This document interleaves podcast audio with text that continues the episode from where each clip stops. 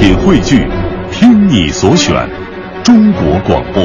radio.cn。各大应用市场均可下载。哎哎娱乐红黑榜，一榜之娱乐。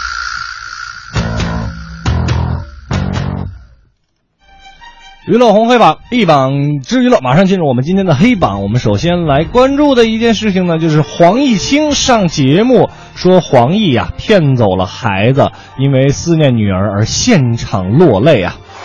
最近呢，演员黄奕和他的前夫黄毅清这个离婚夺子的骂战之后啊，嗯黄毅清是公开露面了，现身东方卫视新闻类节目，叫做《东方直播室》，更是首次曝光黄奕借带孩子游玩的这个理由而骗走孩子的全部过程。天哪！并且在节目当中当场落泪。黄毅清也介绍说，在去年这个离婚前啊。呃，去年的七月四号，女儿呢就已经被黄奕带走了。当时黄奕呢是以带孩子游玩这个理由把孩子带走，从此之后自己就再也没见到过闺女了。而且黄毅清说，他就是硬藏了。嗯，那这个孩子出生之后呢，基本上都是我这个当爸爸的在，陪孩子吃饭、睡觉、洗澡都是亲力亲为，因此啊，孩子是非常黏我的。那这段时间我都不知道自己是怎么过的呀。说话间呢，这个黄毅清就开始哽咽了。哎呦喂，你说这夫妻俩这骂仗，就打到现在还没断清这官司啊！嗯，给他们的上榜理由，自己这一代事儿影响到下一代，这样的父母真的不如不养孩子。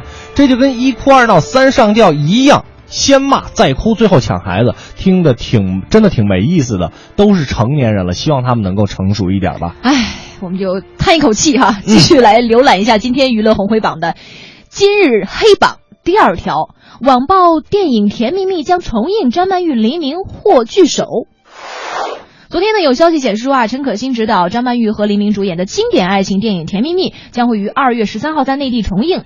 这部电影呢，一九九六年在香港上映，总票房近两千万港币，嗯也是横扫了当年的各大奖项哈。在九七年香港电影金像奖的时候，还创纪录的夺得了九座奖杯，直到一三年这个纪录才被韩战追平。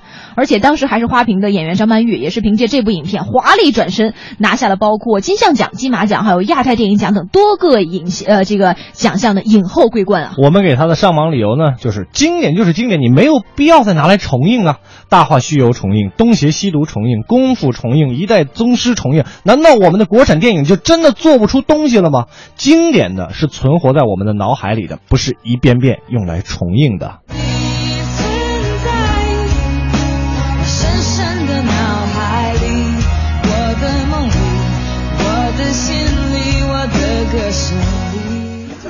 所以说，他这个重映，反正我是不会去看的。半点之后，继续我们快乐晚高峰的娱乐红黑榜，嗯我是刘乐。我是五科，没关系啊，我们这节节目是在正常继续的啊。只不过我们在浏览黑榜，我们的心情稍微有一点点沉重。没错，我们今天要黑榜说的第三条就是谢霆锋穿王菲同款拍广告，说话饮食深受女方影响。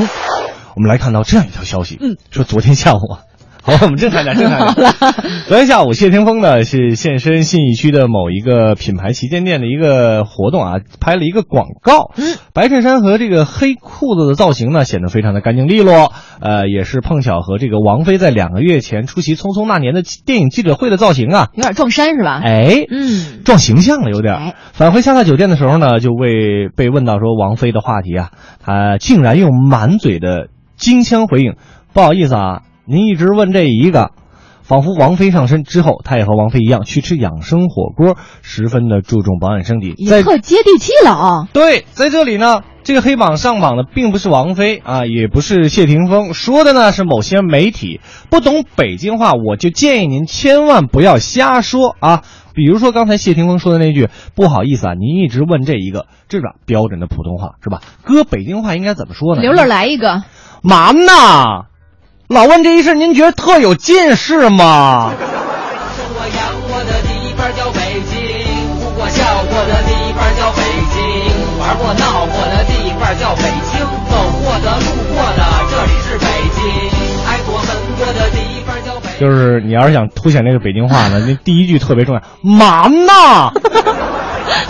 让我想到之前那个麦克隋，你知道吗？对，就是麦克隋那个比较标志性的，尤其是在呃电影叫《同桌的你》里边吧，嗯蛮呐，还是挺精髓的但是我。觉得真的作为一个这个外地人啊，我听到你刚才说那个北京话，再来着这个龙井的这阵儿北京啊，我真的觉得，瞬间瞬间有一种感觉是吧？呃，我好像慢慢的爱上这个地方了，你已经它好像也是我的第二故乡了。他就是他就是，哎对他就是，哎你生活的他马上变成你的第一故乡了吗？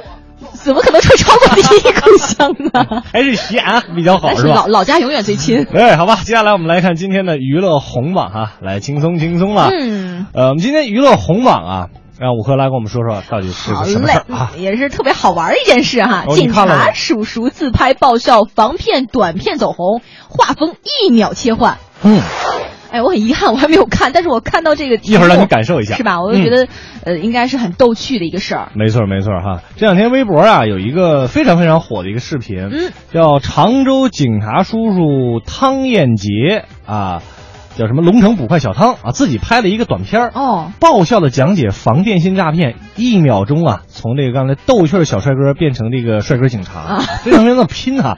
到底有多爆笑呢？刚才五科说不还没看呢，我特期待。没关系，咱们一起来感受一下。有一天，我上着 QQ，逛着淘宝，摇着微信，突然就有人发信息给我，说我中宝马了，先要上税，还是车祸，交医药费，身份被冒用，说我违法犯罪了，这社会是我把他小弟得罪了，突然一下把我整崩溃了。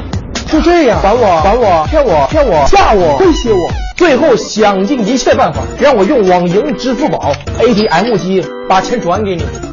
哎，不对呀，咱一不认识，二不说话，三不见面，四不联系，没声儿没印象，没图没真相，我跟你什么仇什么怨，凭啥给你钱呢？一百块咱不给你。换句话说，咱俩不认识，路上碰见，问你要钱，你能给吗？认识了就更好办了，打个电话确认一下，安全又简单。之前说的那些都是忽悠，大忽悠。亲，我说这么多，你都明白了吗？不轻信，不透露，不转账，积极预防电信诈骗，平安幸福，你我来见。哎天哪，有点意思太？太惊喜了哦！哎，这个其实警察叔叔给我们的这个平时这个感觉好像是很严肃啊，很认真的对这样一副形象。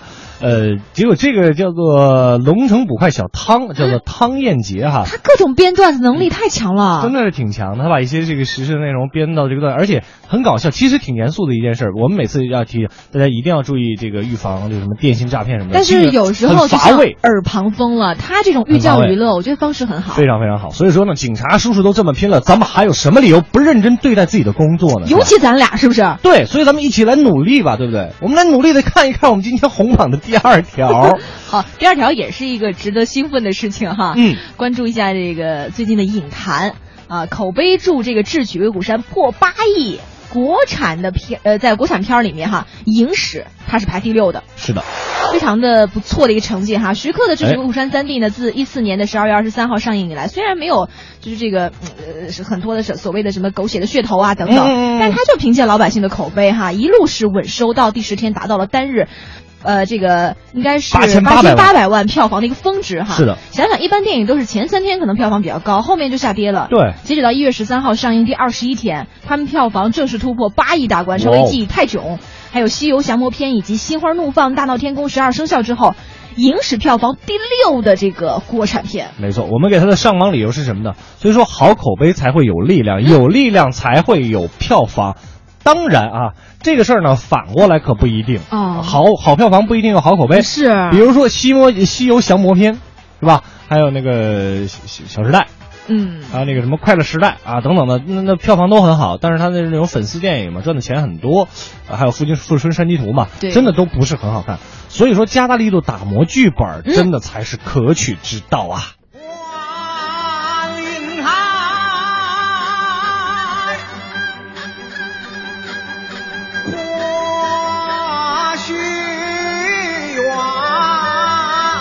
你能听出这一段是谁唱的吗？仔细听，我再琢磨琢磨啊。给你个提示有，点是这个专业，不是戏曲演员吧？不是戏曲演员，最近在某个综艺节目也很火。我是歌手。孙孙孙楠，讨厌，这我我通过他的这个我通过他的尾音好像就是听出了一点苗头。哎，这这这点是吧？很容易能听到的。哎，我很期待他在《我是歌手》上面唱这首歌，哎可以 试这段一试啊，戏可以试试看一段戏哈。嗯 好吧，我们接下来来看我们今天红榜的第三条，《重返二十岁》这部电影非常的火爆，韩国剧本成功的中国化。温情喜剧《重返二十岁》呢，上映的首周末啊，票房也是过了一亿。嗯除了源自韩国的剧本收到不少好评之外呢，影片接地气的改编也让中国观众在感到更为亲切的同时，收获了更多的笑声。在故事主要情节保持不变的前提，如何将韩国原创改为中国特色呢？导演陈正道从风格、细节以及情感三方面揭秘如何让《重返二十岁》更加的接地气儿。呃，我看过那部电影了，给大家一个建议，如果有时间的话，一定要合家欢的一块儿去看一看这部电影，非常非常的不错。而且我我想说的是，除了中国特色还有接地气之外，还有一个非常非常重要的点是什么呢？就是说这部电影音乐做的真的是可圈可点。比如说杨子姗在这个就主演了，嗯杨子姗你知道是谁吗？知道就《致青春》里面女对对对主角嘛，对对对对就是跟赵薇长得蛮像那姑娘。对对对对对，就是她，她唱的那一首，嗯就是这首歌非常的不错。